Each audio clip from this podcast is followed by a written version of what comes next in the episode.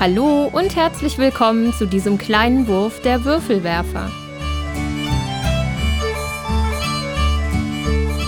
Hallo und danke, dass du wieder eingeschaltet hast zu dieser neuen Folge. Ich bin Dominik und war diesmal auf der Spiele in Essen unterwegs und habe ein paar Interviews geführt. Viel Spaß beim Zuhören.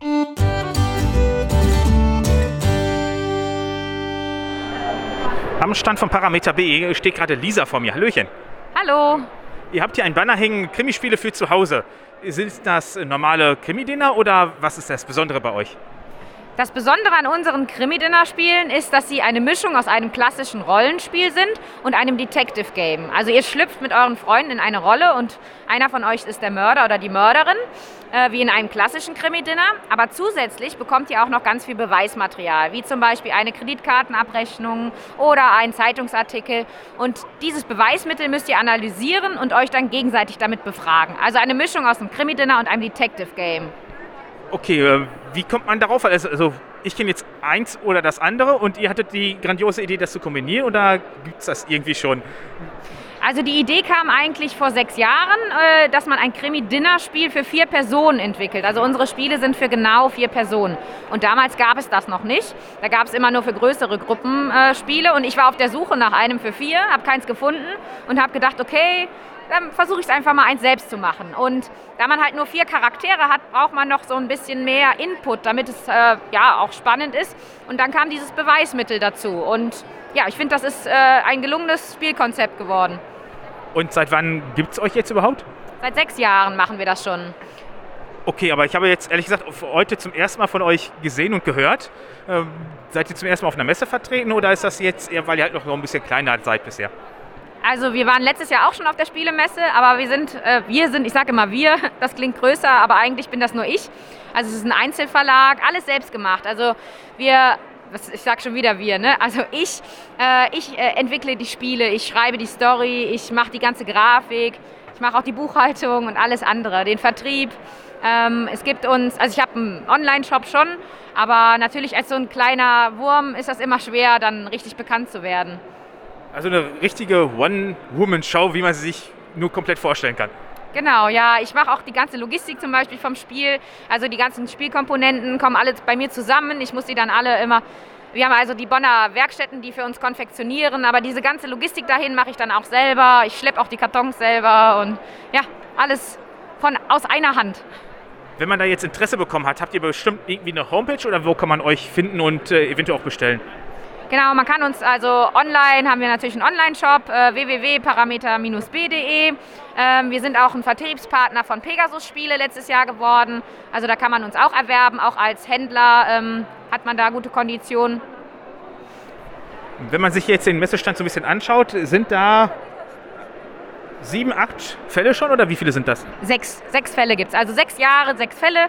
Jedes Jahr entwickle ich einen Fall. So lange dauert das ungefähr mit der ganzen Recherche. Und ja, da man ja alles, also da ich alles alleine mache, dauert das einfach seine Zeit. Ja.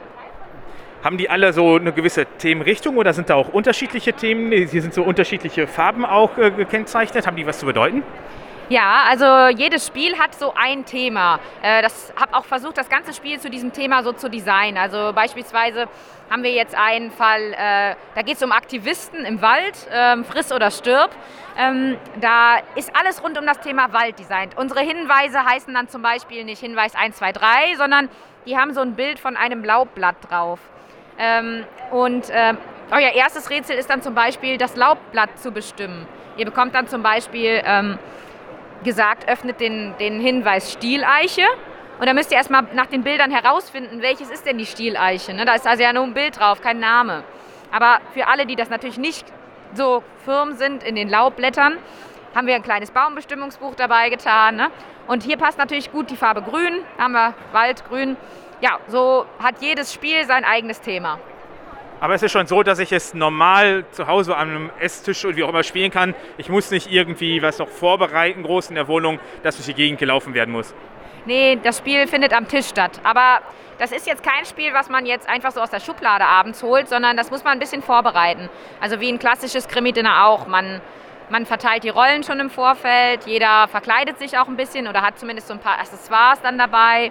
Und ähm, das macht man am besten auch schon eine Woche vorher, dass sich halt jeder ein bisschen vorbereiten kann. Und dann trifft man sich am Abend und man muss halt auch genau vier sein. Also wenn einer absagt, dann ähm, kann man das Spiel nicht spielen. Ne?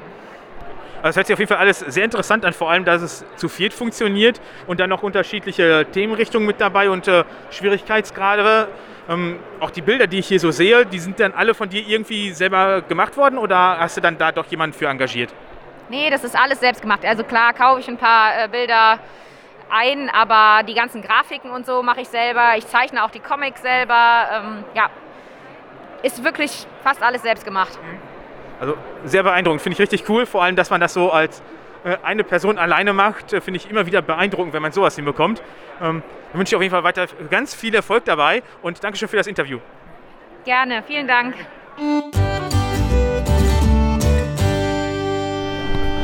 Ich habe mir den Robert von Spiel das geschnappt. Der Robert, äh, da hört man gleich direkt, dass der schon seit vier Tagen auf der Messe ist. Die Stimme hat schon so ein bisschen gelitten. Ah, hi Robert. Hallo Dominik. Der Spielers Verlag ist ja ein sehr neuer Verlag. Wir haben gerade schon gesagt, ungefähr seit einem Jahr gibt es euch. Gibt es denn für Spielangebote? Was habt ihr? Woher kann man euch eventuell schon kennen? Ja, also erstmal Entschuldigung für meine Barry White-Stimme. Ich klinge normalerweise nicht so, aber vielleicht äh, animiert es ja den einen, so ein bisschen äh, Lieder zu singen rund Barry White. Also ich, äh, uns gibt es jetzt seit anderthalb Jahren und ähm, wie gesagt, ich bin mit Leidenschaft dabei, diesen Verlag äh, zu unterstützen, Leute zu beraten, mit ihnen zu, über Spiele zu reden, aus der Community, äh, Kunden etc., Spieler, äh, Autoren und äh, deswegen laber ich immer manchmal ein bisschen viel, gerade auf solchen Messen. Deswegen stimmt die, äh, klingt die Stimme dann so. Ähm, aber wie gesagt, das ist halt ein Herzensprojekt, einfach zu sagen, hey, ähm, man, man will den, die Spielebranche so ein bisschen um familientaugliche, aber auch äh, freundeskreistaugliche Spiele erweitern. Nicht immer nur Lizenzprodukte. Die ersten ähm, vier Spiele von uns sind allesamt keine Lizenz und äh, wir arbeiten sehr gern mit äh, deutschen Autoren zusammen. Also uns ist das so ein bisschen wichtig, auch die deutsche Autorenszene so ein bisschen zu unterstützen und einfach die Spieleszene, um äh, entsprechende Spiele zu er erweitern und bereichern. Also kann man euch so, wenn man das in typische Kategorien packt, also gehobenes Familienspiel einordnen, ist das richtig? Ähm, tatsächlich haben wir, suchen wir unsere Range noch so ein bisschen. Also Familienspiel ist auf jeden Fall richtig, Familienspiel aber immer so, dass es Freundeskreisen auch Spaß macht. Man unterschätzt das manchmal, man denkt manchmal, wenn man die Grafik sieht oder so, hey, das ist nur für Kinder oder so. Aber ist es im Grunde gar nicht, weil äh, ganz viel sitzen bei uns die Freundeskreisgruppen, haben total Spaß dabei, sich zum, als Möchtegern Helden durch die Stadt zu prügeln, bei Neue Helden zum Beispiel. Ähm, und deswegen kann man schon sagen, so, so mittleres Familienspiel Niveau bis, bis in Richtung gehoben. Und insbesondere mit unserem neuen Spiel Eolas haben wir ja diesen Peak nach oben auch gesetzt. Das ist dann schon leichtes Kennerspiel. Äh, kann man mit Familien spielen, aber ist dann eben auch leichtes Kennerspielniveau und macht deswegen der breiten Masse Spaß. Dann sagt doch mal ruhig ein bisschen mehr zu einem Eolas, was eure komplette Neuheit gerade ist. Genau, Eolas ist, das ist ein Spiel von Arve die Fühler und Guido Eckhoff. Äh, Arve ist bekannt durch schon elf, zwölf Veröffentlichungen im deutschen Raum, El Gaucho zum Beispiel. Ähm, und ähm, in dem Spiel geht es so ein bisschen darum, also wir versuchen als Seefahrende die Gunst der Götter zu bekommen, in den Olymp aufzusteigen sozusagen. Ist ein Worker-Placement-Spiel mit einem sehr pfiffigen Segelmechanismus. Also man hat drei Segelkarten auf der Hand immer und ähm, legt quasi zu Beginn seines Zuges eine Segelkarte und dann ergibt sich durch die Addition mit einer anderen Segelkarte, die schon da liegt, ein Segelwert. Und dieser Segelwert ist das, wo ich hinreisen kann, also die Insel, der, der Hafen, zu dem ich ansteuern kann. Das impliziert also schon, dass je nachdem, was die anderen vor mir für Karten gelegt haben oder was ich für Karten auf der Hand habe, kann ich nicht immer jede Destination ansteuern. Und das macht den Reiz aus. Ich muss meine Strategie immer anpassen. Nicht wie bei so einem klassischen Strategie-Kennerspiel, ich mache jetzt das und das vielleicht, ich habe mir eine eine Taktik überlegt und äh, gehe jetzt nur auf die und die Siegpunkte, sondern hier muss ich jede Runde so ein bisschen versuchen, auf allen Siegpunktebenen voranzukommen um auf breiter Front Siegpunkte zu sammeln. Und äh, muss manchmal vielleicht auch eine Strategie über den Haufen werfen, wenn die Karten nicht entsprechend sind oder meine bösen Mitspieler mir die Strategie so ein bisschen kaputt gemacht haben, weil sie schneller waren als ich. Also Racing ist so das, das Zweite, was man zu dem Spiel sagen kann. Worker Placement, Racing. Wer zuerst ist, kriegt die meisten Siegpunkte. So ist es bei dem Spiel. Bestimmte, es gibt auch eine Ressource, die Kristalle, die können auch weg sein. Also da, der frühe Vogel fängt den Wurm. Aber wie gesagt, man kann nicht alles gleichzeitig machen. Die Wartezeit ist kurz. Man legt eine Karte, man macht seine Aktion, der nächste Spieler ist dran. Das heißt, es geht sehr schnell, sehr kurzweilig, sehr viel Dynamik drin im Spiel. Und ähm, ja, bis zum Schluss halt spannend, wer den Sieg davon trägt. Das hört sich jetzt ganz anders an als das, was du zuvor angedeutet hattest, irgendwas mit äh, Helden und Verprügeln. Ja, genau. Neue Helden ist so ein bisschen äh, eher so, also wir mögen interaktive, spannende Spiele. Eolas ist auch irgendwo interaktiv, weil ähm, die, die Entscheidungen der Gegner ähm, beeinflussen ja meine Entscheidung. So, also da kann man schon auch ein bisschen Trash-Talk am Tisch machen, wenn man das möchte. Äh, bei den anderen Spielen war es das nochmal besonders wichtig, dass es immer diese Interaktion gibt. Also man spielt nicht vor sich hin. Äh, sind, wir machen keine Spiele für Schweiger. Also die können natürlich trotzdem Spaß haben mit unseren Spielen, aber äh, am meisten Spaß machen unsere Spiele einfach in einer kommunikativen Runde, wo Freunde Spaß miteinander haben. Und neue Helden braucht das Land ist da das klassische Beispiel. Ja, wir sind einer von acht möchte gern Helden und wollen Superheld werden, aber es kann nur einer Superheld werden. Das heißt, natürlich ist man kontra die anderen. Man versucht schneller zu sein als die, man versucht die teilweise auch mit Karten vielleicht so ein bisschen zu ärgern und man lacht auch mal, wenn der Superheld Hammer mit 0 IQ es nicht schafft, den Gehweg zu kehren. Ja? Weil er halt es nicht schafft, eine hohe Zahl zu würfeln. Das müsste er nämlich, weil er wenig IQ hat. Ähm, aber man lacht dann nicht mehr, wenn der Hammer einem auf der Straße irgendwo auflauert und einen so ein bisschen durch die Gegend schubst und dadurch auch Fans gewinnt. Also von daher, das ist so ein bisschen so ein Spiel, wo man äh, in so einer Runde total viel Spaß haben kann, äh, wenn man halt so ein bisschen miteinander quatscht, kommuniziert, sich gerne ein bisschen ärgert. Ja, und das ist äh, tatsächlich ein bisschen einfacher als Eolos, aber äh, wir sind ja ein junger Verlag, wir wollen uns natürlich breit aufstellen, dass für jeden was dabei ist. Die redaktionelle Arbeit äh, und das äh, Artwork und sowas, das macht ihr alles in-house selber? Genau, wird alles äh, selbst gemacht, beziehungsweise das äh, Artwork, also die Illustrationen, werden von Marco Armposter gemacht, der freier Illustrator ist. Der hat auch die Crew von Cosmos gestaltet, Kennerspiel 2020. Ähm, aber seine erste, erste Grafik war tatsächlich die neuen Helden, das war sein erstes Spiel was er gemacht hat. Und der hat aber bis jetzt alle unsere Spiele gestaltet. Also von daher ist so, er ist so ein bisschen in-house, aber ein bisschen frei auch. Also auch viel frei. Also, sehr interessant. Auf jeden Fall mal schön, wenn man mit äh, neuen Verlagen in der äh, Branche sprechen kann. Auf jeden Fall euch weiterhin viel Erfolg und viel Spaß und äh, euch noch einen schönen Restsonntag. Danke, dir auch.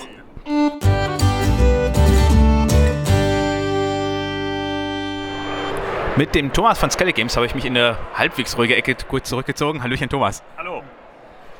Ihr habt ja jetzt vor kurzem die Ankündigung gehabt, dass ihr Anachrony auf einmal auf Deutsch bringt. Da arbeitet ihr ja sogar mit jemandem zusammen. Genau, da arbeiten wir zusammen mit Mindclash und mit Quality Beast. Quality Beast äh, hat eigentlich die Lokalisierung begonnen, hat die Übersetzung gemacht, hat das Design gemacht für die deutsche Version und wir sind jetzt eben noch eingestiegen für das Thema Marketing und Vertrieb. Äh, ja, da sehen wir uns ein bisschen breiter aufgestellt und das Spiel ja, braucht auch eine, eine, breite Basis und ich denke, dass da die drei Companies zusammen dann äh, das optimal am Markt dann auch platzieren können. Wir haben ja in unserer letzten großen Folge das ganze Spiel gespielt und ausführlich besprochen. Von da kann ich auf jeden Fall das gut verstehen, dass man da eine große Basis für braucht. Und mich freut es auf jeden Fall, dass das Spiel in Deutschland jetzt vielleicht noch ein bisschen mehr bekannt wird, weil es ist ein, auf jeden Fall eins meiner Lieblingsspiele und ich wünsche euch viel Erfolg damit. Ja, danke. Also wir denken auch, dass es äh, ein Erfolg wird. Es äh, hat ja eine breite Fanbase schon, ist ja auch schon bekannt bei vielen. Äh, wir werden jetzt versuchen, nach Essen möglichst schnell eine Vorverkaufskampagne äh, auf die Beine zu stellen und dann wird es auch relativ schnell gehen, weil wie gesagt Quality Beast da schon hervorragende Vorarbeit gemacht hat. Äh, das Spiel ist klasse. Ich hoffe, dass es dann ja, Anfang nächsten Jahres äh, ziemlich bald kommen wird. Werdet ihr denn noch mehr von Minecraft lokalisieren in Zusammenarbeit mit Quality Beasts? Genau, wir haben jetzt als zweiten Titel dann Astra. Das ist ein ganz neues äh, Spiel, äh, das jetzt daneben rauskommt. Und da werden wir auch die deutsche Auflage machen. Und das war schon auch so ein Hintergrund, wo wir gesagt haben, naja, Mindclash, da kommen noch mehr gute Spiele. Und dann wollen wir auf jeden Fall mit denen zusammenarbeiten. Also kann man im Grunde auch hoffen, dass eventuell zukünftig alles auf Deutsch über euch beziehbar ist. Genau, wir schauen uns immer jeden einzelnen Titel an. Aber ja, wer die Mindclash-Titel kennt, die sind alle gut und äh, ein gutes Spiel, lassen wir uns dann ungern entgehen. Neben aber der Necrony lag gerade auf dem Städtisch, wo wir uns getroffen hatten, äh, noch das äh, Weimar. Da arbeitet ihr ja mit Spielworks zusammen. Genau, das ist eine Dreierkooperation mit Spielworks in Deutschland und dann noch als amerikanischer Partner Capstone Games. Und wir hatten jetzt äh, bis Ende September auch noch einen, einen Kickstarter dazu, der sehr erfolgreich gelaufen ist. Ja, ein ganz, ganz spannendes Spiel. Einmal von einem sehr spannenden Autor, von Matthias Kramer, wo wir dann eben wissen, da kommt am Ende ein gutes Spiel dabei heraus und auch ein, ein, ein Spiel, das dem Thema äh, es geht um die Weimarer Republik, äh, hoch ja, geschichtlich, aber auch zeitgeschichtlich hochaktuell eigentlich, der Kampf um die Demokratie. Äh, und das wussten wir bei Matthias in guten Händen. Und dann mit der Dreierkooperation hat uns geholfen, unseren ersten Kickstarter, das dann eben zu lancieren und da, da eben ja auch alles richtig zu machen und ein bisschen von den Erfahrungen von, von Uli von Spielbox und von Clay von Capstone zu profitieren und dann eben auch mal auf der Plattform aktiv zu werden. Wird das Spiel denn zukünftig auch in den Retail Cam oder zumindest über euch direkt beziehbar sein oder war es das jetzt mit dem Kickstarter im Grunde? Also an den Handel werden wir es nicht geben. Wir werden es aber nach dem Kickstarter im Retail insoweit haben, dass es das bei uns im Online-Shop gibt und eben auf Messen werden wir es auch verkaufen. Okay, und als drittes Spiel, was da noch äh, lag, wo ich erstaunt war, wie groß die Box ist, ich kannte das bisher nur von Bildern und dann habe ich es hochgehoben und habe mich erstmal erschrocken, ist Coffee Traders. Genau, du wirst noch erstaunter sein, wenn du siehst, wie groß die Dinge in der Box sind. Also da gibt es ein Playerboard für jeden Spieler. Das ist zusammengeklappt. Also die, die Box, äh, das ist ungefähr doppelt so lang wie die Box. Deshalb hat man es zusammenklappen müssen. Und das, das Spielbrett für, für alle Spieler, das ist ungefähr dann nochmal noch mal doppelt so groß. Also das ist wirklich riesig auf dem Tisch. Und es ist, sind nicht nur die, die, die Spielbretter, die Punchboards, sondern es sind eben auch ganz viele Holzfiguren es gibt Esel, es gibt Trucks, es gibt Gebäude, Schulen, es gibt Plantagen, es gibt Kaffeebohnen. Ähm, das alles, also, also, viele, viele Komponenten in dem Spiel und auch, ähm, ja, es ist, geht schon fast Richtung Expertenspiel. Viele, viele Mechanismen, äh, die da der Autor zusammen äh, ja, zu einem Spiel zusammengebaut hat. Ich gehe mal davon aus, dass bei dem Spiel auch der Name Programm ist und man den irgendwie es mit Kaffeehandel zu tun hat. Genau, es geht um Kaffeehandel. Man äh, baut eben Plantagen aus in verschiedenen Kaffeeanbaugebieten, achtet da auch ein bisschen auf Fair Trade, also entwickelt so die ganze Infrastruktur, äh, einmal um den Kaffee zu transportieren, aber auch, dass es den Menschen in den Regionen gut geht. Man baut Schulen, man baut Krankenhäuser ähm, und je nachdem, wie sehr man sich in einer Region dann engagiert, umso mehr Kaffee kann man da produzieren. Und wenn dann dieser Kaffee äh, aus der Region am Markt gefragt ist, dann hat man alles richtig gemacht und äh, verdient am meisten mit seinem Kaffee. Ist das Spiel jetzt schon hier in Hessen erhältlich oder erscheint das noch? Leider ist es noch auf dem Schiff. Wir wollten es hierher mitbringen, aber ich glaube, inzwischen weiß jeder äh, Gamer, jeder Spieler, wie die Situation ist äh, logistisch. Äh, es, wir haben hier in, in, Essen die Möglichkeit, dass man mit einem Rabattcode eine Vorbestellung macht, dann kriegt man es versandkostenfrei und zum Messepreis. Äh, funktioniert noch bis Montag. Ähm, und dann hoffen wir, dass es möglichst bald kommt. Ich denke mal Ende November äh, soll es dann auch da sein und dann können wir es ausliefern und verkaufen. Jetzt haben wir über drei sehr schwergewichtige Spiele gesprochen. Hier laufen über am Stand auch noch sehr viele Zipfelmützen rum. Ja. Das hat wahrscheinlich was mit dem Zwergendorf zu tun. Genau, das ist Zwergendorf. Das ist gar kein so ein Leichtgewicht, wie man denkt, wenn man sich das Cover anschaut. Da denkt man ja so Kinder-Familienspiel äh, und dann auch noch Pen und Paper.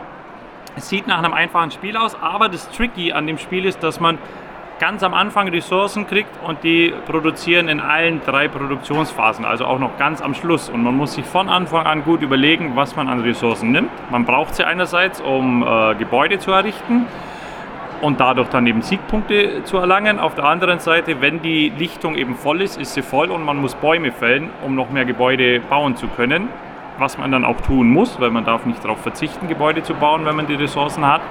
Und das gibt Minuspunkte. Also da ist schon auch ein sehr planerischer Ansatz dabei, äh, neben dem sehr kreativen, wo man sich auf dem Block verwirklichen kann und schöne Zwerge und Schmieden und äh, Tavernen und alle möglichen Gebäude einzeichnen kann und da seine Kreativität freien Lauf lassen kann. Was ist denn neben Zwergendorf noch eine Neuheit, die man hier bei euch antesten und kaufen kann? Also wir hatten ja letztes Jahr in der Halle des Bergkönigs da gibt es jetzt die Vorgeschichte dazu, äh, und zwar den Fall des Bergkönigs. In der Halle des Bergkönigs geht es ja darum, dass die Trolle wieder zurückkommen in ihren, in ihren Berg, in ihren angestammte Heimat. Und wie sind die überhaupt rausgeflogen? Das war damals äh, die, die Zwerge, die die Trolle aus ihrem Berg vertrieben haben und das wird jetzt in der Fall des Bergkönigs gespielt. Dann haben wir noch Chocolate Factory, ein zuckersüßes Kennerspiel. Ähm, ja, was beides so vereint, Familien- und Kennerspiel. Die Mechanismen äh, sind komplex. Man baut sich eine Engine auf, mit der man äh, Schokolade produziert. Es ist auch sehr haptisch, weil man durch die Engine wie an so einem Fließband seine Schokolade durchschiebt und die wird dann immer höherwertiger durch die Maschinen, die man sich in seine Engine gebaut hat. Dadurch, dass es dieses Schokoladenthema hat, spricht es natürlich auch Kinder an. Und also ich habe es in der Familie schon, schon gespielt, man kann es aber auch genauso gut äh, in der Kennerrunde spielen. Äh, da kommt jeder auf seine Kosten. Genau, dann ist noch auf dem Schiff Powerplants. Äh, da baut man sich in einem Garten zusammen mit magischen Pflanzen. Das sollte auch im November kommen. Ähm, und das war es dann auch schon an unseren Neuheiten. Mehr haben wir nicht. Also dafür, dass ihr ja so ein kleiner und nicht relativ junger Verlag seid, habt ihr ja trotzdem schon ein ordentliches Portfolio. Da kann man sich ja nicht beschweren. Genau, also wir sind jetzt mit fünf Neuheiten hier in Essen. Äh, es wird dann noch kommen Earth, da haben wir äh, einen Tisch aufgebaut. Das kommt dann nächstes Jahr. Es wird noch kommen äh, der äh, Mer nee, Merchants of the Dark Road, so heißt das Spiel. Das war letztes Jahr in der Schmiede. Das sollte jetzt dann hoffentlich bald kommen. Also gibt noch viele, viele Neuheiten und äh, ja, wir hoffen so im Schnitt jeden Monat ein neues Spiel rauszubringen. Äh, Wenn es geht, immer so in der Kategorie Kenner-Familienspiel mit einem netten Thema. Da fühlen wir uns wohl. Ja, dann vielen lieben Dank auf jeden Fall für das Interview und euch noch weiterhin viel Erfolg heute. Ja, danke dir und noch viel Spaß auf der Messe.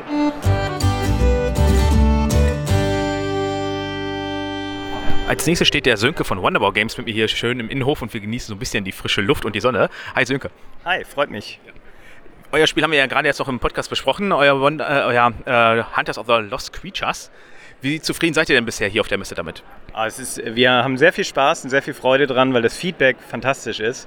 Ähm, fast alle, die spielen, die kaufen es dann auch. Das freut uns natürlich auch sehr. Wir haben viele Familien, viele auch Leute, die es zu zweit spielen, die Freude dran haben und äh, die Gespräche sind toll. Die Leute lieben die Illustrationen. Wir sind wirklich sehr, sehr froh und sehr dankbar für das, was wir so hören von den Leuten und von der Community. Das ist natürlich sehr schön, das freut mich für euch. Ihr seid ja auch noch ein sehr, sehr junger Verlag. Ich glaube, der Kickstarter lief sogar jetzt vor ein paar Monaten erst noch für das Spiel, oder? Ja, wir, wir sind ein bisschen stolz auch drauf, dass wir das so schnell schon fertig haben, das Spiel. Also viele Leute, die uns bei Kickstarter gebackt haben, die holen es jetzt auch schon ab. Also wir sind quasi drei Monate nach der Kampagne, das ist ja heutzutage schon eher selten. Wir haben das Spiel ja auch extra äh, in Polen produzieren lassen, um das so schnell schon da haben zu können. Äh, Im Notfall wären wir halt mit, selber hingefahren mit dem LKW und hätten die Paletten abgeholt. Da. Das ist ja noch erreichbar und ähm, ja, äh, wir sind froh drüber. Bei uns im Podcast hatten wir uns besonders über die Illustrationen unterhalten. Die sind ja schon sehr amüsant. Sind die auf eurem Mist gewachsen oder wie seid ihr daran gekommen? Ähm, also die Ideen sind auf unserem Mist gewachsen. Die ganzen bescheuerten Wortspiele, die sind von uns. Ähm, die Illustration hat Sam Moore gemacht aus Neuseeland. Äh, das hat das Ganze auch ein bisschen angestoßen damals. Also die, das Spiel gab es schon länger in der Schublade. Wir haben das eigentlich mehr so in der Familie selber gespielt oder mit Freunden. Und irgendwann habe ich ihn auf Instagram entdeckt und ähm, der passt einfach so gut, dieser Humor, weil der auch so einen bescheuerten äh, Humor selber macht bei seinen Illus, die er eh macht. Und äh, die sind handgemacht, nicht mal digital. Also sind mit Copics und, und äh, Farbe äh, selbst illustriert, ohne Photoshop, irgendwas. Und das passt einfach super. Und äh, ja, wir sind auch sehr froh drüber und das Feedback ist auch super drauf. So. Du grinst auch die ganze Zeit hier. Da deute ich mal, ihr habt anscheinend auch richtig Blut geleckt an der Messe und am selber zu verlegen. Kann man mehr von euch noch erwarten? Ja, äh, wir machen gerade parallel schon eine Kickstarter zusammen mit einem anderen Verlag äh, aus Amerika. Heart of the Deernicorn heißen die. Die machen klassischerweise eher so Rollenspiele und haben Workshop, wo die auch Sieb drucken und solche Sachen. Sehr, sehr nette Leute. Und die haben ein ganz tolles äh, Kartenspiel entwickelt. Das heißt Bad Baby Lich Lords. Ähm, und ist bis Halloween noch äh, live auf Kickstarter. Auch fantastisch illustriert. Witzigerweise, ehrlich gesagt, zufälligerweise auch mit lustigen Wortspielen. Anders als bei uns, aber auch wahnsinnig liebevoll und auch ein wirklich tolles Spiel. Gerne mal anschauen. Bei euch kommt das Ganze dann wahrscheinlich auf Deutsch raus, oder? Genau, unsere Aufgabe ist, das Spiel zu übersetzen auf Deutsch. Äh, wir helfen aber auch seit einem Dreivierteljahr, glaube ich, sind wir schon dabei, dass wir einmal die Woche uns treffen digital mit denen und das Spiel spielen, feedbacken und noch verbessern und so weiter. Und wir haben sehr viel Spaß am Übersetzen.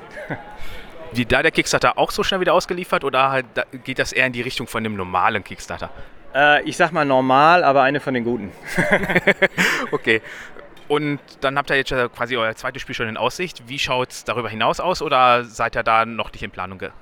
Äh, dafür äh, ist auch die Spiel super für uns, weil wir haben hier viele andere äh, Boardgame-Designer getroffen, die uns Spiele gepitcht haben. Wir haben uns andere angeschaut und wir haben eins, wo wir wirklich, wirklich, also wirklich on fire sind. Äh, da haben wir gestern Abend noch hier gesessen, als der Stand schon zu war, bis die Security uns rausgeschmissen hat und haben das noch gespielt. Das ist ein Zwei-Spieler-Spiel, was wirklich fantastisch ist. Ein bisschen komplexer, eher das obere Ende von dem, was wir so machen wollen. Wir wollen jetzt nicht in die wirklich schweren Expertenspiele, aber so an die untere Kante davon und da liegt das richtig tolles Zwei-Spieler, asymmetrisches Zwei-Spieler-Spiel. Äh, später mehr, das wird aber eher so in zwei Jahren wahrscheinlich dann äh, soweit sein. Okay, da wird man dann wahrscheinlich bei euch auf Social Media, seid ihr wahrscheinlich auch vertreten, da irgendwie was zu finden. Ja, also noch nicht. Wir haben im Moment noch mit ähm, jemand anderem entwickeln wir noch kleinere Kartenspiele. Wir haben noch ein eigenes Spiel. Wir haben das jetzt hier bei der Spiel dazu gekriegt. Also es wird schon so ein bisschen was kommen, weil unser Ziel ist auch wirklich langsam und gesund zu wachsen, aber eben auch zu wachsen und mehr zu machen sehr interessant auf jeden Fall die ganze Geschichte, so eine äh, Entstehungsgeschichte quasi von einem Verlag hier jetzt gerade mitzubekommen. Ihr seid, glaube ich, bisher zu zweit in eurem Verlag, oder?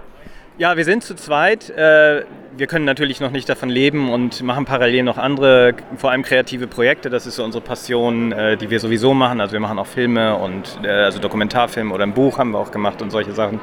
Und wir haben noch zwei Leute, die bei uns arbeiten, aber natürlich nicht als für unseren Spieleverlag, weil das ist mit einem Spiel natürlich nicht tragfähig, aber für alle unsere kreativen Projekte. Und langfristig, mal gucken. Wir wollen jetzt auch nicht riesig werden, aber wir wollen eher äh, nicht die Masse machen, sondern die Qualität, sage ich jetzt mal. Sehr cool und dann auf jeden Fall weiterhin viel Erfolg euch und heute noch einen schönen letzten Messetag und dann äh, sehen wir uns in Zukunft schon wieder. Ciao. Ja, vielen Dank. Dankeschön.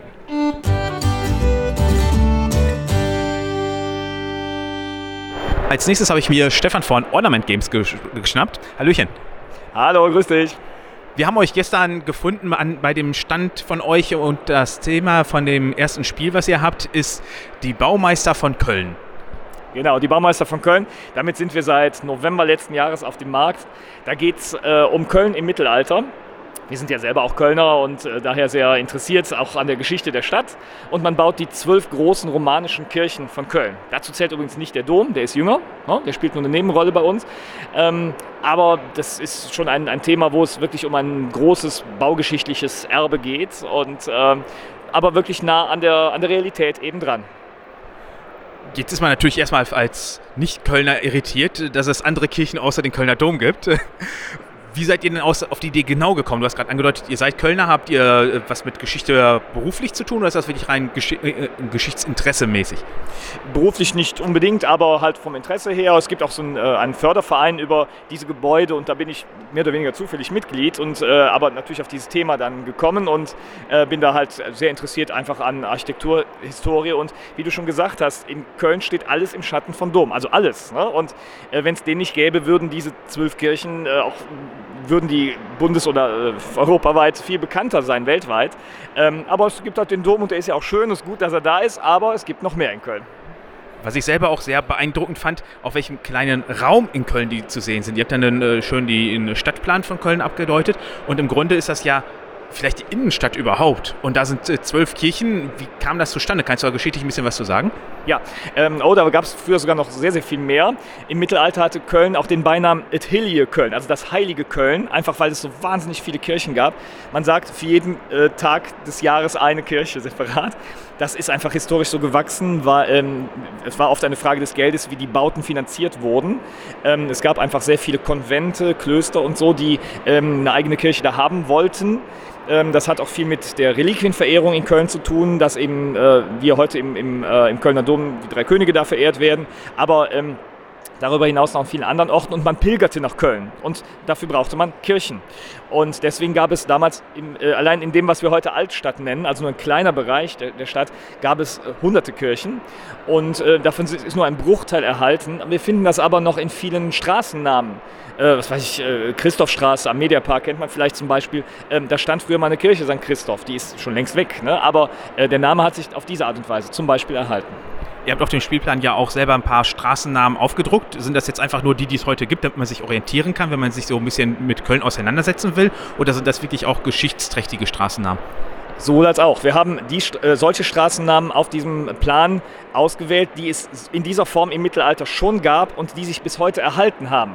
Ähm, natürlich, in vielen Fällen haben sich diese Namen geändert oder sind weggefallen. Da liegen ja auch ein paar Kriege dazwischen, wo viele Straßen einfach verschwunden sind.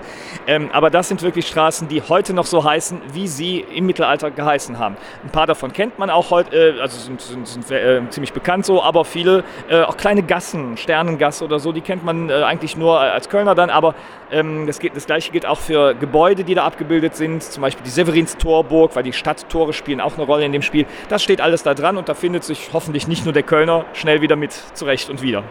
Hat das Ganze denn auch jemand mal gespielt, der wirklich Geschichts Geschichte studiert hat und wirklich tief in der Kölner Geschichte drin ist? Und was hatten die dann dazu gesagt? Jawohl, wir haben also bei der ähm, Entwicklung jetzt nicht unbedingt des Spielprinzips, aber äh, bei der Entwicklung der, der, Grafik und damit eben auch der, ähm, der historischen Sachen, die da draufstehen, mit dem Förderverein Romanische Kirchen Köln e.V. zusammengearbeitet. Das sind tatsächlich Historiker, ähm, die sich seit Jahren um den Erhalt dieser Gebäude kümmern und die haben das Ganze äh, nicht nur Korrektur gelesen, sondern auch ganz konkrete ähm, ähm, Hinweise gegeben, was man noch verbessern könnte. Ein schönes anschauliches Beispiel ist die Farbe der, ähm, der Robe, die der Bürgermeister auf einer Karte trägt. Die hatten wir vorher mehr oder weniger zufällig ausgewählt. Und dann sagt aber die Historikerin da, na, Vorsicht, ähm, die Stadtfarben, also wir wissen, dass die Bürgermeister damals äh, die Stadtfarben weiß, rot, schwarz anhatten und dann hat sie mir ein paar Bilder gezeigt und dann haben wir einfach die Farben auf dieser Karte von der Robe des Bürgermeisters ausgetauscht.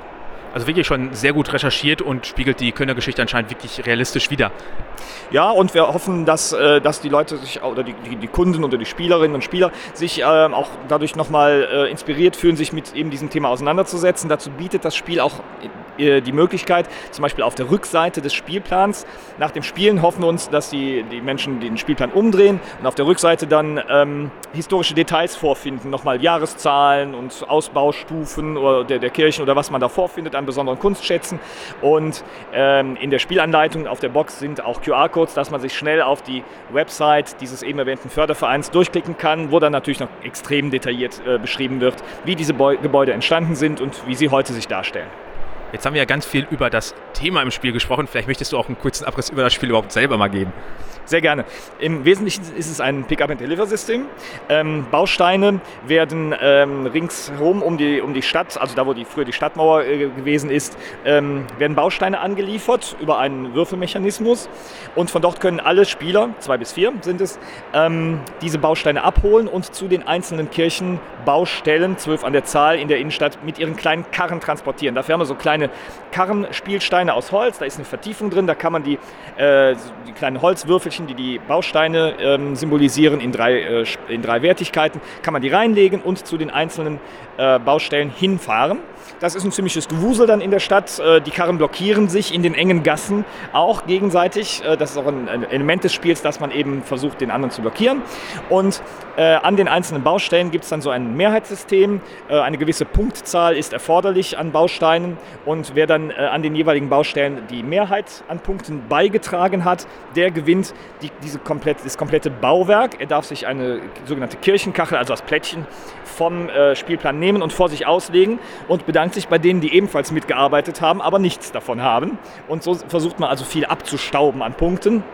Und äh, ja, als erster hat derjenige gewonnen, der eine gewisse Anzahl von Punkten erreicht hat, in Abhängigkeit von der Anzahl der Mitspieler. Dann haben wir jetzt im Grunde ja auch das Spiel abgearbeitet. Dann kommen wir nochmal zu eurem Verlag. Die heißt ja Ornament Games. Deutet das an, dass ihr euch allgemein in die Richtung von eher so geschichtsträchtigen Spielen äh, orientieren wollt oder war das jetzt einfach nur Zufall für das erste Spiel? Ja, Zufall nicht ganz. Also wir haben uns, äh, also der Begriff Ornament, erstens mal ist der international, ne, aber er zeigt ja schon an, dass es uns äh, wichtig ist, dass etwas schön ist. Ne? Ein Ornament ist ja eine Verzierung und das hatte schon mit unserem ersten Spiel, die Baumeister von Köln, schon so ein bisschen zu tun, ähm, dass wir dann gesagt haben, das passt ja super und haben so ein, ein schönes Logo dann ähm, entworfen und äh, ja, das viele kleine Details, also Ornamente, äh, die sollen bis jetzt, aber auch in der Zukunft unsere Spiele halt auch einfach schön machen. Ne? Und ein Ornament, das ist etwas, womit die Menschen prinzipiell etwas Positives verbinden. Da gibt es keine negative äh, Konnotation zu. Und deswegen haben wir gedacht, das ist doch ein schöner Name, der ist international, der geht ins Ohr. Das ist unser Name. Ihr habt auch noch ein zweites Spiel da, das heißt Influencer ich denke mal, das soll so diverse ähm, Leute irgendwie auf die Schippe nehmen oder wahrscheinlich eher allgemein die ganze Szene. So ist es, genau. Influencer, ähm, Fame, Shame, Game, jeweils mit Hashtags davor. Ähm, ja, genau, die ganze Influencer-Szene äh, wird auf die Schippe genommen und äh, auf eine satirische Art und Weise ähm, werden so typische Klischees genüsslich äh, da ähm, immer wieder erwähnt und auf ähm, den ähm, Karten, die man zieht, die man auch laut vorlesen muss, ist dann also von der einen oder anderen Schönheits-OP die Rede oder von dem und dem einen oder anderen Thema, was man vielleicht überflüssigerweise postet und so, was so Influencer machen, äh, ist dann wieder da die Rede. Und ähm, von daher ein satirisches Spiel. Die Regeln sind sehr, sehr einfach. Ähm, aber durch diese Satire na, empfehlen wir halt, okay, man sollte vielleicht zwölf Jahre alt sein, dass man diesen, diesen Witz versteht dahinter.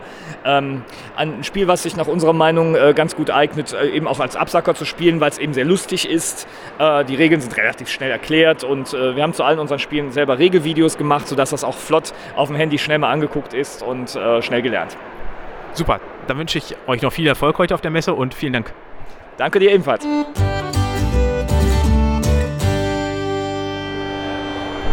Ode von Game Builders heute sitzt mir gegenüber. Hi Ode.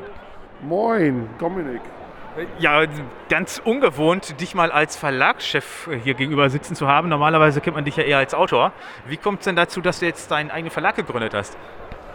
Ja, die Idee war, dass wir, also mein äh, Kumpel und ich, Thorsten, mit dem ich den Game, die Game Builders zusammen gegründet habe, dass wir äh, unsere eigenen Spiele, Thorsten ist nämlich auch Autor, äh, gerne selbst ähm, entwickeln und verlegen wollen. Und äh, ja, da haben wir uns dann überlegt, wie wir das so eventuell machen können. Wir haben uns äh, bei der Wirtschaftsförderung Bochum beworben für ein Stipendium, haben das auch bekommen mit unserer äh, Verlagsidee und haben uns jetzt dann viel Zeit genommen, um den Verlag zu gründen und selbst Spiele rausbringen zu können. Und das Schöne an äh, der Situation bei mir ist, ich bin halt äh, gut befreundet mit Uwe Rosenberg. Und als wir dem von unserer Idee erzählt haben, hat er sofort gesagt, wie kann ich unterstützen? Und da haben wir gesagt, äh, wir nehmen einfach ein Spiel von dir. Und da hat er gesagt, ja super, machen wir. Hat er mir drei Prototypen auf den Tisch gestellt und hat gesagt, such dir einen aus. Viel unkomplizierter kann man ja gar nicht an ein erstes Spiel kommen. Ja, genau. Also das ist dann der Vorteil. Ich bin halt tatsächlich mittlerweile sehr gut vernetzt in der, äh, in der Spieleszene.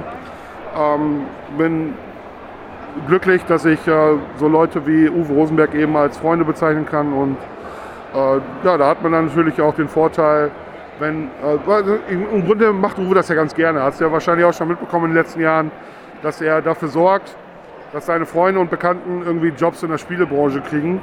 Äh, er hat ja schon zum Beispiel Feuerland auch äh, mitgeholfen, den Verlag zu gründen. Und ähm, Edition Spielwiese, Würmgold. Ja, und jetzt sind wir halt die Nächsten, die davon profitieren, dass wir so einen tollen Typen wie Uwe Rosenberg kennen, der, äh, dessen Spiele so gern gemocht werden, dass man direkt eine super Aufmerksamkeit hat.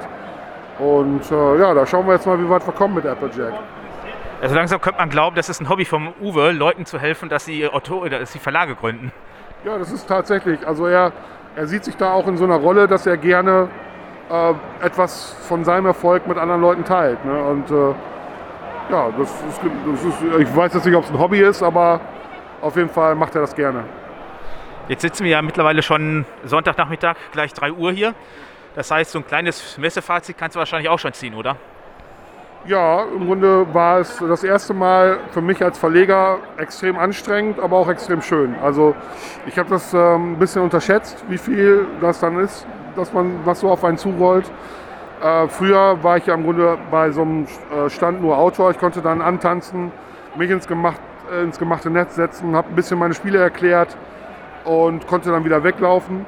Ähm, das geht jetzt nicht mehr. Ich war verantwortlich äh, für den Stand. Ich musste den selbst aufbauen, mit Freunden natürlich zusammen.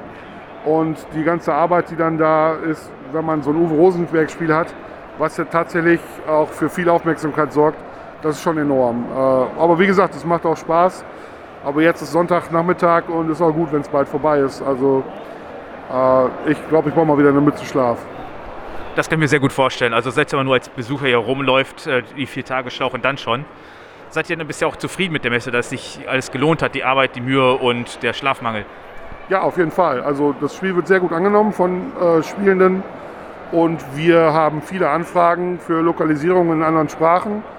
Äh, das werden wir dann nach der Messe angehen, weil wir haben uns jetzt erstmal dafür entschieden, eine rein deutschsprachige Auslage, Aufgabe, Ausgabe zu machen. Man merkt, es, ist, äh, es sind vier Tage, vier anstrengende Tage gewesen. Ähm, genau, wir haben uns entschieden, eine rein deutschsprachige Auf Auflage zu machen. Und ähm, genau, das, die nächsten Aufgaben sind dann eben äh, dafür zu sagen, dass wir da noch mehr Auflagen machen können, in anderen Sprachen auch. Eventuell auch nochmal Deutsch nachdrucken, je nachdem wie es läuft, wie das so angenommen wird. Dann hast du ja auch eben gesagt, ihr habt den Verlag auch gegründet, um eure eigenen Spiele rauszubringen. Kannst du da schon irgendwie was zu sagen? Ja, wir haben die letzten Jahre, in denen wir schon so im Hintergrund daran gearbeitet haben, einiges vorbereitet. Wir haben im Grunde sieben, acht Spiele, die wir in unterschiedlichen Entwicklungsstadien haben, die wir äh, uns die nächsten Jahre vorknöpfen können. Äh, wir haben auf jeden Fall ein Spiel, das wir, wo wir schon wissen, dass wir es nächstes Jahr rausbringen wollen. Das ist ein gemeinsames Projekt von Michael Keller, der mein Co-Designer bei La Granja war. Ähm, der äh, hat sich irgendwann so eine Art Loyang-Würfelspiel ausgedacht. Jetzt muss man wissen, dass Loyang vor ein paar Jahren mal ein Spiel von Uwe Rosenberg war. Da ist Mike dann mit dem Spiel zu Uwe gegangen und hat gesagt, wollen wir das nicht zusammen machen? Uwe hat gesagt, ja. Und nach ein paar Monaten haben sie gesagt, wollen wir nicht den Oda auch noch fragen, ob der mithelfen will bei dem Spiel. Das heißt, ähm, wir sind jetzt im Grunde zu dritt auf der Schachtel. Äh, Mikes Spiel, Uwe und ich sind äh, Co-Autoren. Und äh, das wollen wir dann nächstes Jahr rausbringen. Das ist ein Kennerspiel, also mh, schon so ein 120 bis 150 Minuten Spiel. Da sind wir jetzt noch dabei, die letzten Entwicklungsschritte zu gehen und dann uns an die Umsetzung zu machen, dass wir auch nächstes Jahr auf der Messe ein schönes Spiel haben. Ja, sehr schön. Dann kommt auf jeden Fall weiter Nachschub. Und du hast ja gerade schon Lagranja angesprochen. Und wir sitzen gerade gar, gar nicht bei euch am Stand, sondern beim Uli bei Spielworks. Und da erklärst du eigentlich einen Prototypen. Genau. Ähm, ich versuche ja gerade nicht nur mit den Game Builders mich quasi so aufzustellen, dass ich von der Brettspielerei leben kann, sondern ich habe auch die Idee gehabt äh, und Uli war extrem begeistert, dass wir weitere Laganja-Spiele machen. Und das ist jetzt der erste Versuch, ähm, äh, quasi ein Nachfolgespiel für Laganja zu machen. Das hat ähnliches Spielgefühl, einige Mechanismen sind ähnlich, aber es gibt auch komplett neue Sachen. Es ist ein bisschen komplexer als Laganja, es ist also ein, ein Expertenspiel, was so zwei bis drei Stunden Spielzeit hat, wenn man ähm, zu viert spielt. Und ja, das wollen wir dann jetzt äh, auch als nächstes angehen. Bei Spielworks soll das angeblich äh, nächstes Jahr rauskommen. Ich weiß noch nicht genau wann. Äh, wir sind gerade dabei, man sieht hier schon in Essen auch die ersten Illustrationen von dem neuen Spiel, immer noch gepaart mit Prototyp. Ähm, also wir sind gerade dabei, es umzusetzen. Regel wird gerade geschrieben und, und Illustrationen werden angefertigt von Harald Lieske. Und dann wollen wir mal schauen, wann wir das nächstes Jahr rausbringen können. Dann können wir also nächstes Jahr eventuell mit zwei Spielen von euch rechnen. Also von dir zumindest. Äh, ja. Äh, und dann würde ich sagen, viel Erfolg auf jeden Fall dabei und äh, gleich eine schöne Erholung. Ja, vielen Dank. Vielen Dank fürs Interview und ich wünsche dir auch noch einen schönen und hoffentlich ruhigen Abend. Danke dir.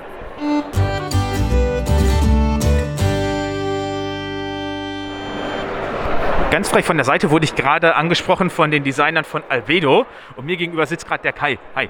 Ja, hallo. Schön, schön, dass ich hier sein darf. Was ist denn Albedo überhaupt für ein Spiel? Ihr habt gerade mich direkt gelockt, indem ihr sagtet, das ist ein Deckbilder. Beschreibt doch mal ein bisschen mehr darüber. Genau, also es ist äh, erstmal ein Deckbilder, aber es hat halt ein paar Besonderheiten, die es bei anderen Deckbildern so in der Art nicht gibt. Normalerweise würde man ja erwarten, man hat irgendwie 10 Karten und zieht 5. Aber hier ist es so, man startet mit 9 Karten im Deck und zieht 6, sodass man also in der zweiten Runde nicht genau weiß, was die anderen Spieler auf der Hand haben. Und es beschleunigt den Anfang wenn man in der ersten Runde eine Karte erhält, dann kann die halt schon mit etwas Glück in der zweiten Runde auftauchen. Und äh, das Ganze ist ein Weltraum-Planeteneroberungsspiel. Man hat da halt Raumschiffe und äh, Bodeneinheiten und die Raumschiffe braucht man, um möglichst früh in der Runde dran zu sein. Je stärker die eigene Flotte ist, desto eher ist man dran. Und die Bodentruppen braucht man, um auf dem Planeten entweder Siegpunkte oder neue Einheiten zu erobern oder so eine Trostpreisort gibt es auch noch, wo man halt beides so ein bisschen machen kann. Haben wir denn alle die gleiche Starthand oder ist das ein asymmetrisches Deck? Äh, Im Grundspiel hat jeder die gleiche Starthand. Eben diese neuen Karten sind halt fünf Raumjäger, ein äh, besonders guter, erfahrener Pilot und noch drei äh, Infanterieeinheiten. In den Erweiterungen gibt es dann noch andere äh, Startaufstellungen. Da gibt es dann eben die Weltraumpiraten, die fangen mit zwölf Karten an, ein paar starke und ganz viele schwache. Die haben dann auch eine andere Strategie.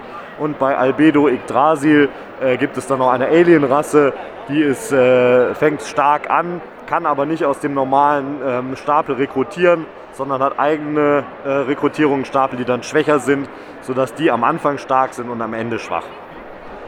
Also ein sehr asymmetrisches Spiel, wenn man mit den Erweiterungen spielt, auf jeden Fall.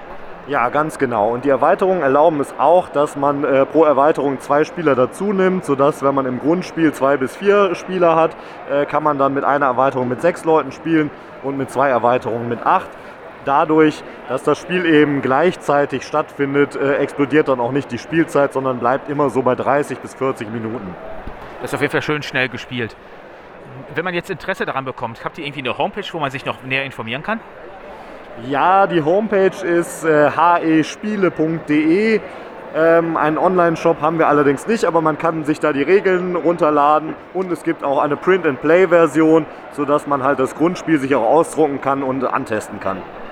Also seid ihr nur auf Messen vertreten, um, wenn man das kaufen möchte?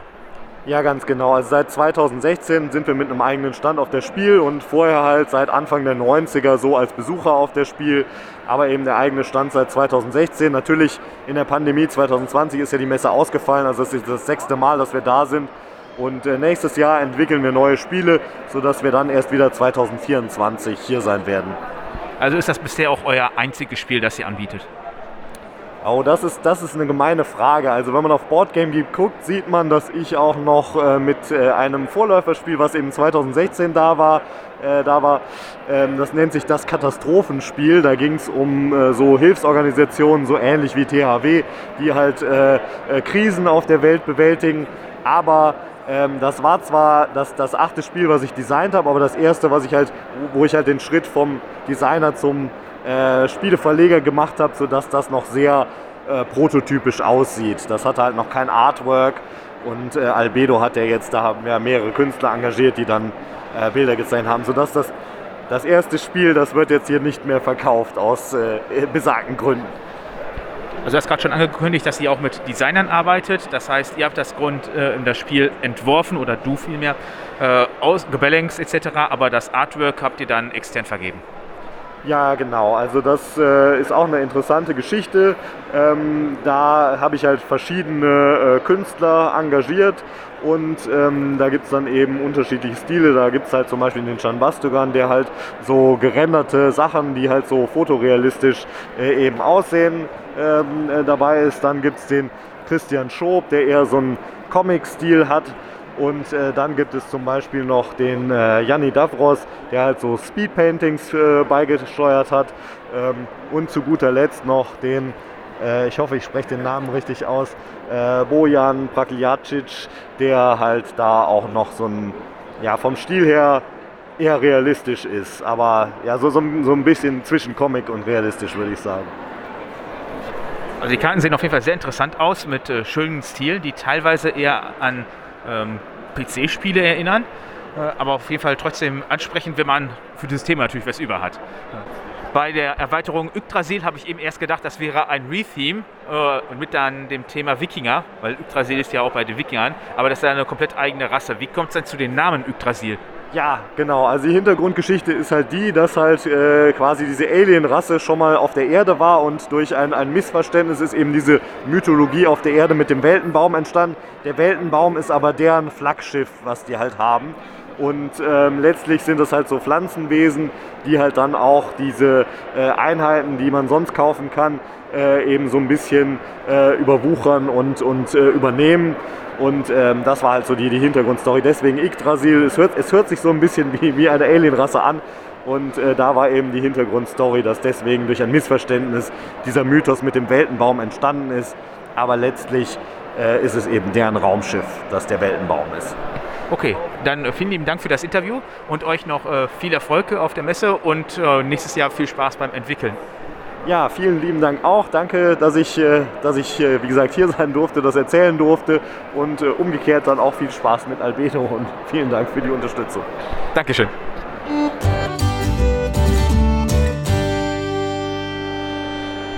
Mit mir am Tisch sitzt Stefan Feld, aktuell mit der ganzen City Collection auf der Messe. Hallo Stefan. Hallo. Ich habe jetzt eben schon am Stand gesehen, ihr habt ein paar Neuheiten zu zeigen, anscheinend die nächsten Teile der äh, Feld Collection, korrekt?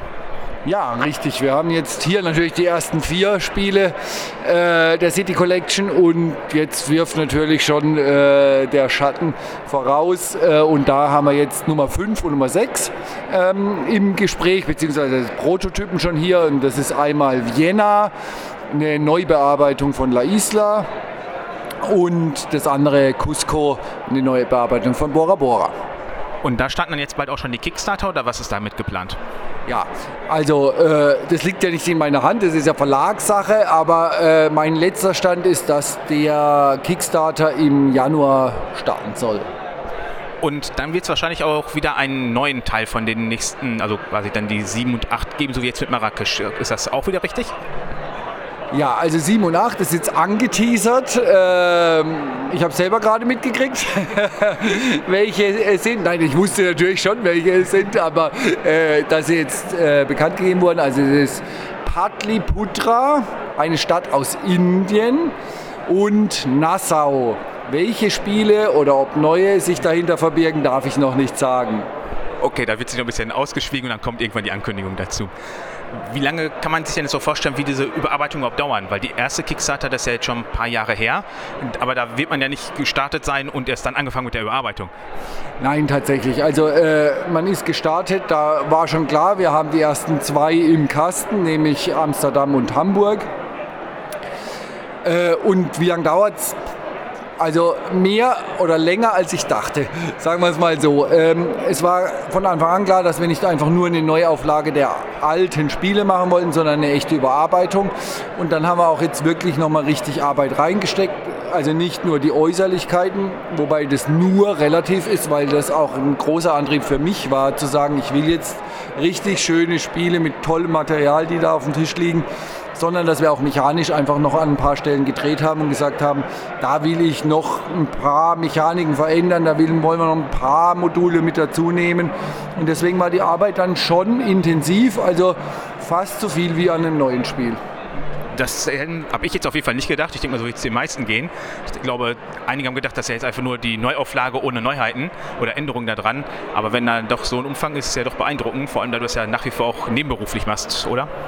Ja, genau. Also ich habe noch einen anderen Job als Schulleiter. Äh, von daher bleibt nur die Zeit in den Ferien oder am Wochenende mal was für Spiele zu tun. Von daher ist es schon eine Herausforderung. Aber es ist auch eine Riesenehre, dass man jetzt sozusagen eine eigene Reihe kriegt. Also von daher macht es total Spaß und der Druck, der dabei entsteht, ist aushaltbar das ist ja auch auf jeden Fall beruhigend, wenn man da nicht dann weiß, man muss jetzt äh, bis dahin was machen, dann könnte es ja wieder auch den Umkehrschluss geben, dass man nicht unbedingt damit zufrieden war, was rausgegangen ist. Aber das ist ja anscheinend dann nicht der Fall.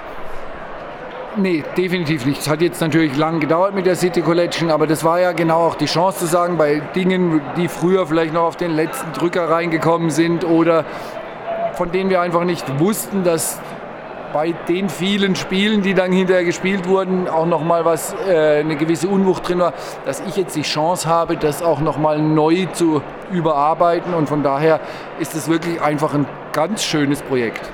Jetzt haben wir ganz viel über die äh, Feld City Collection gesprochen. Kann man von dir denn auch in der nächsten Zeit noch woanders was erwarten? Ja, also es ist nicht so, dass ich jetzt irgendwelche Knebelverträge von Queen hätte und nirgends mehr andere Spiele rausbringen würde. Nee, natürlich äh, werde ich auch mit altbekannten Menschen weiterhin zusammenarbeiten und auch noch ein paar andere neue Projekte haben. Also da wird auch noch was kommen. Äh, ich hoffe, dass, wenn nicht wieder Corona oder anderes dazwischen kommt, nächstes Jahr noch auch andere Spiele, die das Licht der Welt erblicken.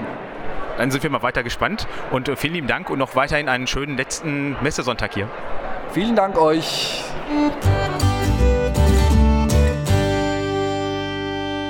Danke, dass du dir diese Folge wieder angehört hast. Wenn du mir Feedback geben möchtest oder dich einfach nur mit mir austauschen möchtest, findest du die Kontaktdaten dazu in den Show Notes.